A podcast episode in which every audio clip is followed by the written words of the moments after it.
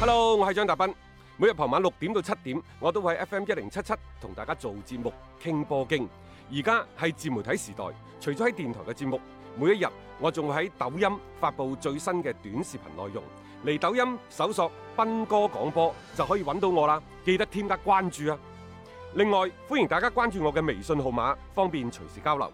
敲重點，唔係公眾號，係個人號啊！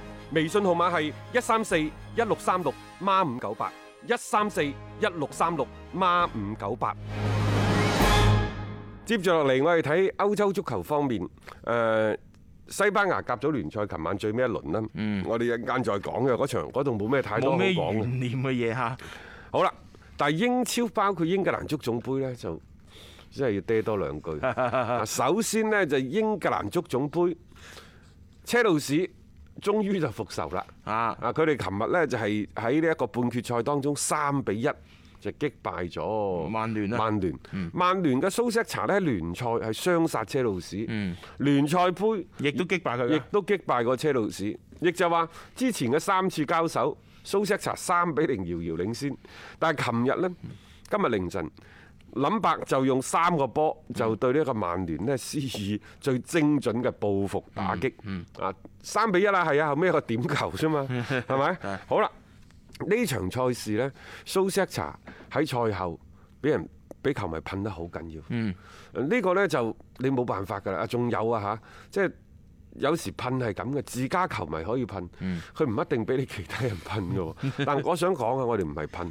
嗱，首先我哋嘅節目呢，只不過係就事論事嘅啫。啱唔啱啊？嗯冇咩噴唔噴好啦，嘅咁啊，琴日曼聯輸喺邊度呢？我覺得都係輸喺蘇斯克查嘅身上。嗯。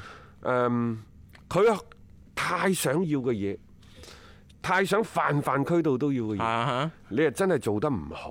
嚇！誒，你感覺就係個手拉住扎沙，越捉得緊啊就越漏咗佢，就係有嗰種嘅感覺啊！但係另一邊廂，你諗白嗰度贏咗之後，你又覺得喂，一方面你好似係英格蘭足總杯冠軍，你有機會起碼殺入決賽啊嚇。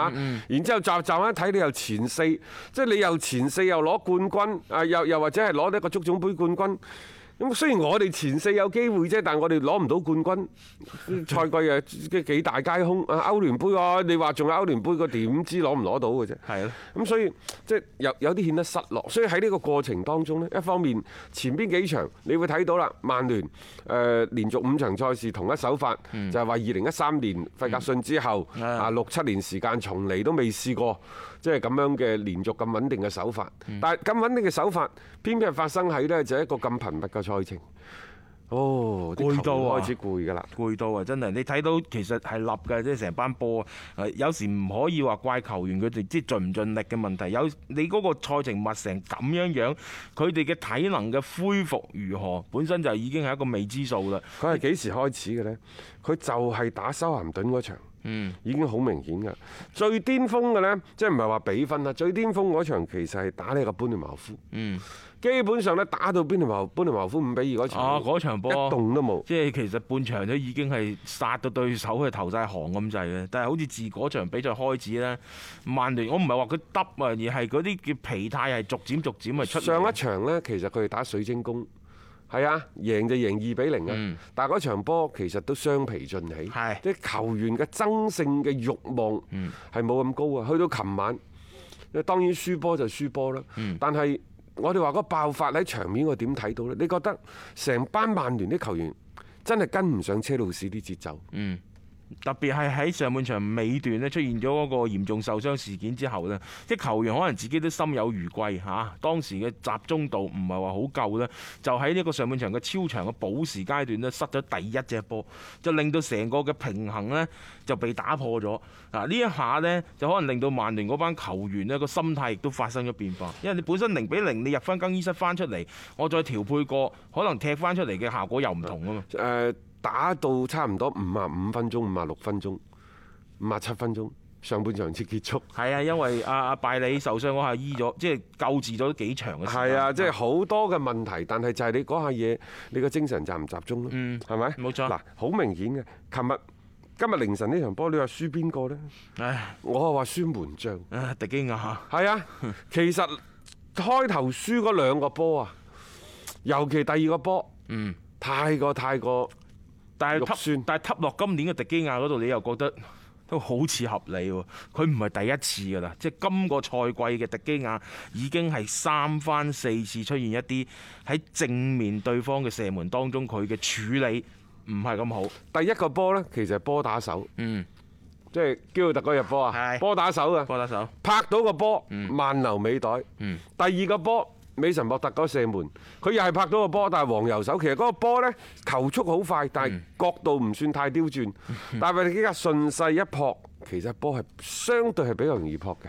係但係又係猜唔波打手，猜唔到出黃油去手，然之後呢，就俾人射翻穿，冇計輸到兩隻之後呢，就到蘇斯克查急啦。嗯所以我就話蘇斯克查車前到後，佢係想實現輪換嘅。嗯但係而家咁嘅情況呢，就拜你嘅受傷，損兵折將，然之後呢，亦都係喺落後零比二之後冇嘢噶。馬迪爾先上啦，馬迪爾係上半場嗰陣時係上咗噶啦嚇。嗯好啦，保羅普巴啦，嚇誒，然之後格連活特啦，嗯等等嘅全部都慢慢慢慢佢係上晒去，本身係想輪換嘅。 到最後都不得不又放翻啲主力球員上嚟嚇， 因為要博取啦嘛。嗰下你再唔換嘅話呢，你嘅嗰個時間就唔係話太多啊，留俾佢哋。但係零比二嘅落後，無疑係將曼聯呢係逼到一個即係相當之被動嘅一個境地當中。因為琴日嘅嗰場比賽，你睇成隊波嘅節奏係慢嘅。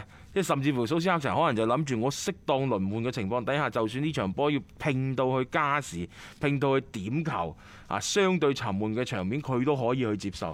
咁但係結果你咁樣落後之下呢，就只能夠令其一揮咧，就換翻一啲以前主力嘅球員上嚟啦，去拼殺，睇下可唔可以搏到喺下半場嘅嗰個時間裏邊將個比分係扳平到。即係呢個就係即係曼聯琴日，我覺得佢一個最主要嘅一個戰術嘅諗法咯。我話蘇斯克查點解琴日個心態佢有啲咁多崩潰呢？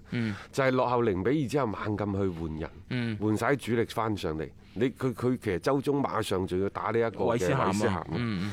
啊，仲有呢，就係喺賽後怒噴 大衛迪基 亞，蘇斯克查打噴大衛迪基亞個喎。心態急咗。啊！即係急啊嚇！即係其實佢係想要嘅，因為因為老實講，一個錦標對蘇斯克查嚟講係係重要嘅，佢背負住幾多個壓力啊。蘇斯克查點講呢？佢話第一，車路士比我哋多休息兩日，咁呢個你冇聲出啦。係接落嚟佢講，佢話誒休息兩日唔係借口，多休息兩日唔係借口。嗯，第一個失球，佢話我哋了解基奧特嘅跑動，啊知道佢會跑到近門柱，因嗯此我哋應該更好咁防守。個意思就係你班後衞食乜嘢㗎？ 啊！第二個波完全可以避免嘅。咁我又我又贊成嘅。第二個波係確實可以避第一個免波其實呢，大衛迪基亞只要嗰、個即係波打手。啊，嗰下嘢只要佢集中好精神，即係你身身體係掹到好緊嘅，波係打到佢個手，佢個手係冇反應，打完隻手之後再慢流尾袋噶嘛。即係你嗰下，只要你提升下啲腎上腺素，或者係你嗰個集中注意力更加集中啲，嗰、個波其實係擋得出去㗎啊。因為基奧特嗰個波射得並唔係話太勁。即係鬆咗咯。嗰下嗰種心氣都已經不復存在。之前呢，曼聯嘅一波連勝啊，其實真係令到大家會覺得，誒、最好嘅曼聯翻嚟啦。我都覺得曼聯係越打越好。但係一路我哋由開頭講嘅係需要一個中鋒。點解真係需要一個中鋒？一陣間再講呢一個嘅夏利卡尼嘅問題。好，然之後喺最近呢半個月，我哋話已經轉咗啦，因為你睇到前邊嗰三個人馬迪嗯爾、啊拉舒福特、啊格連活特等等，佢哋嘅入波呢個賽季已經加到加埋八十個，比利物浦紅箭三合仲要多。嗯咁到底仲需唔需要一個中鋒呢？嗱，需要中鋒，你就算而家紅箭三合，你話利物浦需唔需要中鋒嗯咧？需要係需要一個中鋒嘅，只不過喺冇中鋒嘅情況之下，一種仲得打法。佢仲得啊有中鋒又係另一種打法。咁而家嘅曼聯，既然你前面三個運作得咁好，好啦，咁呢個可以暫且按下不表。但係另一邊廂，你個中衞係咪要補強啊？所以我哋喺半個月之前已經改咗改咗口風啦，話先補中衞再諗中鋒噶嘛。嗯，冇錯。嗱，關於呢一個嘅話題呢，我哋翻轉頭咧繼續同大家去探討過啊。